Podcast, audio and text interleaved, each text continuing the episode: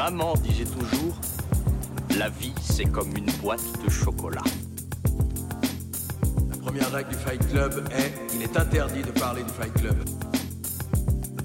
Bond. James Bond. Je suis ton père. Bienvenue dans ce nouveau numéro de votre rendez-vous hebdomadaire consacré au cinéma. C'est l'instant ciné et comme chaque semaine on se retrouve pour parler de toute l'actu ciné avec 5 infos que j'ai soigneusement sélectionnées pour vous et en seconde partie d'émission je reviendrai sur un film à aller découvrir en ce moment dans les salles de cinéma. Alors sans plus attendre, on passe tout de suite aux actus. Notre première info nous vient de Deadline. Le site américain annonce que c'est au tour de Will Ferrell, le célèbre humoriste américain, de rejoindre Margot Robbie et Ryan Gosling dans le film Barbie réalisé par Greta Gerwig. Un film avec un casting qui s'étoffe de plus en plus. Je vous avais annoncé il y a quelques semaines l'arrivée d'Emma Mackey, la célèbre actrice franco-britannique de la série Netflix Sex Education. Donc Will Ferrell qui rejoint Barbie. J'ai vraiment hâte de voir ce que ça va donner ce film. On continue avec un autre ajout de casting, et celui-ci un ajout de casting de taille. Ça a été annoncé par Vin Diesel, l'acteur américain, sur son compte Instagram. Il a posté une photo de lui et de l'actrice Brie Larson, accompagnée du message qui nous laissait entrevoir que l'actrice allait rejoindre la saga Fast and Furious dans le prochain film Fast and Furious 10, qui sera donc divisé en deux parties. Ça a été ensuite confirmé officiellement, donc Brie Larson, on l'a vu dans King Kong Skull Island, ou encore elle incarne la super-héroïne de chez Marvel Marvel, Captain Marvel. Il y a quelques semaines, c'était Jason Momoa, Aquaman de l'univers DC Comics qui avait rejoint Fast and Furious. Là encore, un film avec un casting 5 étoiles. Deadline toujours qui nous parle des prochains projets aux États-Unis de Marcy et l'acteur sera la tête d'affiche d'un film d'action produit par Lionsgate aux côtés de l'actrice Kerry Washington. Ça va s'appeler Shadow Force et le film sera réalisé par Joe Carnahan. Très intrigué par ce projet, on n'a pas plus de détails pour le moment, mais dès qu'il y a des nouvelles actus, je vous en reparlerai. On fait un petit tour des bandes annonces, ou plutôt de la bande-annonce marquante de cette semaine. C'est la bande-annonce du prochain film de David Cronenberg, le célèbre réalisateur adepte du body horror revient avec Les Crimes du futur, Crimes of the Future en anglais, et le film sera en sélection officielle en compétition cette année à Cannes 2022, ça sera le 25 mai au cinéma, donc on pourra le découvrir en même temps euh, que le film sera projeté à Cannes, et restons dans l'univers de Cannes. En effet, puisque ce jeudi, ce jeudi matin, à 11h, a eu lieu la traditionnelle conférence de presse du Festival de Cannes pour annoncer les événements de ce 75e Festival de Cannes. Les présidents du festival, Pierre Lescure et Thierry Frémaux, ont présenté la sélection officielle de Cannes à l'UGC Normandie à Paris. Alors, nous avons une liste de longs métrages sélectionnés en compétition, mais aussi la liste de la compétition Un certain regard, ou encore les films hors compétition, la séance de minuit nuit, Cannes première, les séances spéciales, bref, le dossier avec tous les détails est à télécharger sur le site du Festival de Cannes. Un beau programme donc qui est annoncé pour ce 75e Festival de Cannes qui aura lieu, je le rappelle, du 17 au 28 mai prochain. Je tiens à signaler par ailleurs que c'est le dernier festival de Pierre Lescure qui annonce prendre sa retraite du festival l'année prochaine. Euh, et si je dis pas de bêtises, ça sera une femme. Il va prendre la succession de Pierre Lescure, toujours aux côtés de Thierry Frémaux, à la présidence du festival. Je rappelle également, je vous l'avais annoncé il y a quelques semaines, au moment où ça avait été annoncé officiellement. Ça n'est plus Cannes qui va diffuser tous les événements du festival, mais ça sera désormais France Télévisions accompagné du média Brut, mais aussi TikTok. Bref, ce 75e festival de Cannes fait peau neuve et s'annonce très excitant.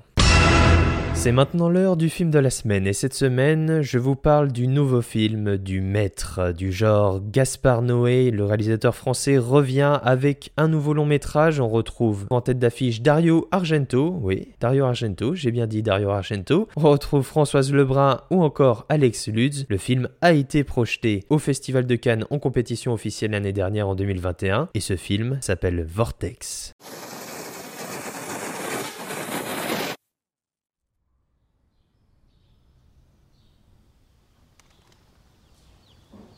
La, la vie est un rêve, non? Oui. La vie est un rêve dans un rêve. On est bien peu de choses et mon ami la rose me l'a dit ce matin. Pourquoi tu es parti? Où est-ce que tu es passé? J'ai te cherché partout, par tout le quartier. Je me suis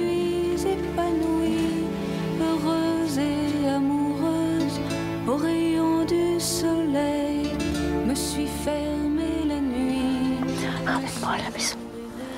Emmène-moi à la maison. On est à la maison, maman Non.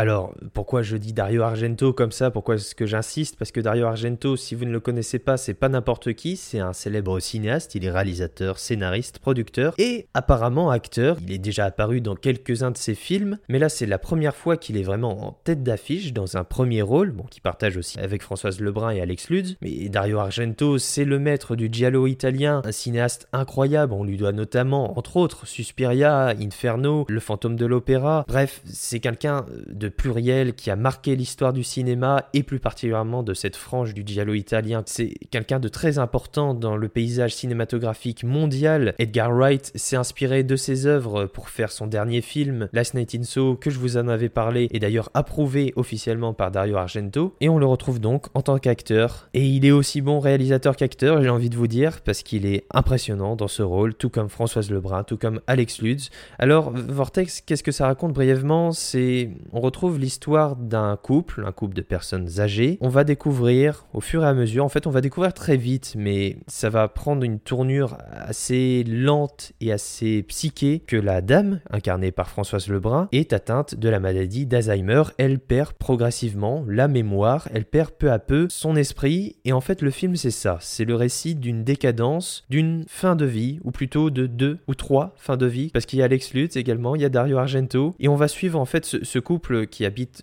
vraisemblablement à Paris dans un petit appartement. Leur fils, donc incarné par Alex Lutz, lui aussi quelques problèmes. Il est, on le comprend, c'est un sous-texte en fait, c'est pas dit officiellement, mais on le comprend euh, implicitement qu'il est cocaïnomane, qui se drogue. Alors lui aussi, il a un enfant. Là, c'est compliqué vis-à-vis de sa mère. Il s'est en garde partagée. Il a été euh, en HP, en hôpital psychiatrique. Euh, il voit une assistante sociale. Bref, c'est très compliqué. Tous les personnages ont en fait une sorte de microcosme qui fait que tout est très complexe. Le personnage de Dario Argento a une maîtresse, le personnage de Françoise Lebrun donc perd la mémoire, mais c'est une ancienne psychologue qui se fait des prescriptions elle-même, et donc Alex Lutz qui est toxicomane. Donc on a vraiment des personnages très complexes dans leurs principes, mais aussi dans la réflexion, dans la vie qu'ils mènent et dans leur dialogue, puisqu'ils vont irrévocablement se rencontrer au cours du film à maintes reprises. Et alors, pour, pour vous situer un peu le film, on a en fait un film qui est en split screen. Alors qu'est-ce que le split screen? C'est-à-dire qu'on a deux images en une. On a un carré à droite et un carré à gauche. Alors vous me direz, mais pourquoi ça? Eh bien, au début, euh, le film n'est pas du tout en split screen, hein. on est sur du 1.33, on est sur le format de la pellicule. Dès les premières minutes, le générique passe, et puis, à un moment donné, au moment du réveil, je crois, on a un plan frontal sur les deux personnages qui dorment, qui sont au lit, le réveil sonne, lui continue à dormir sur le côté gauche de l'image,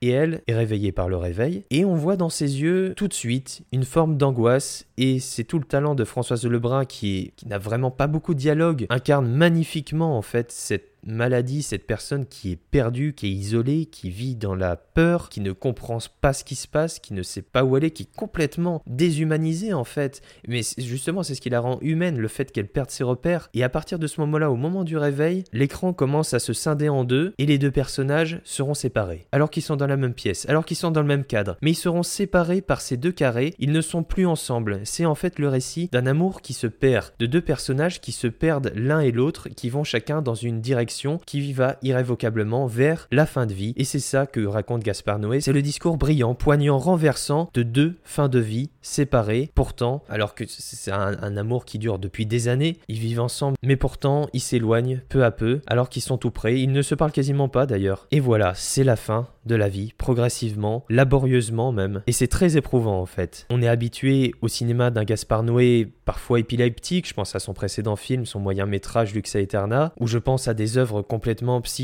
comme pouvait l'être Climax, comme pouvait l'être Hunter the Void. Il nous a habitués à du cinéma qui est très éprouvant, se souvient d'Irréversible, ou encore de son premier long métrage Seul contre tous, avec le regretté Philippe Naon. Et là ici, on a l'impression au premier abord que Gaspard Noé est plus calme, mais en fait c'est un faux calme. Il est faussement doux en fait. Parce qu'à travers cette histoire qui est somme toute assez banale, assez ordinaire, que malheureusement beaucoup de gens connaissent, eh bien il continue en fait de nous torturer à travers ces personnages à travers sa mise en scène, à travers la manière dont il raconte cette histoire révocablement tragique qui a la finalité qu'on sait. Et Gaspard Noé, dans son cinéma ultra subversif, nous plonge ainsi dans la fin de vie de ces êtres. Comme je vous l'ai dit encore une fois avec le cinéma de Gaspard Noé, eh ben, c'est toujours difficile de s'en remettre. Et ne croyez pas qu'il s'est assagi, bien au contraire, mais il n'en est pas moins encore plus bouleversant.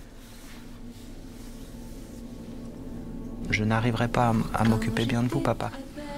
Je ne veux pas laisser cette maison. Nous avons passé toute notre vie. Et moi, je ne jette pas mon passé. Vois le Dieu qui m'a faite, me fait courber la tête, et je sens que je tombe, et je sens que je tombe. Mon cœur est presque nu,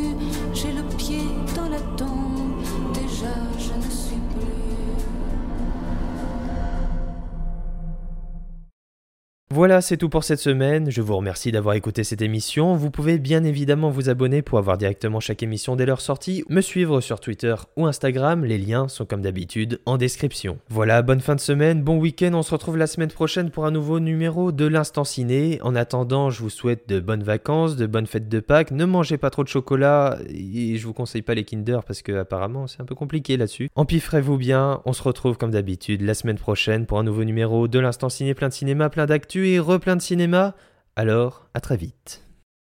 Ça dépasse tout ce que j'ai pu imaginer.